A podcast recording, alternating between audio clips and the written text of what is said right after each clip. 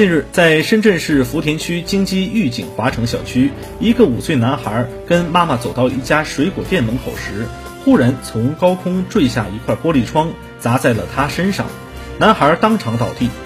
虽经多方全力抢救，但男童最终因伤势过重去世。据了解，事发小区在上个月就曾发生过坠窗事故，所幸当时并未造成人员伤亡。男童亲属介绍。过世男童母亲被诊断患有疾病，已无法再生育。事发后，男童母亲情绪一直很不稳定，目前还在医院休养治疗。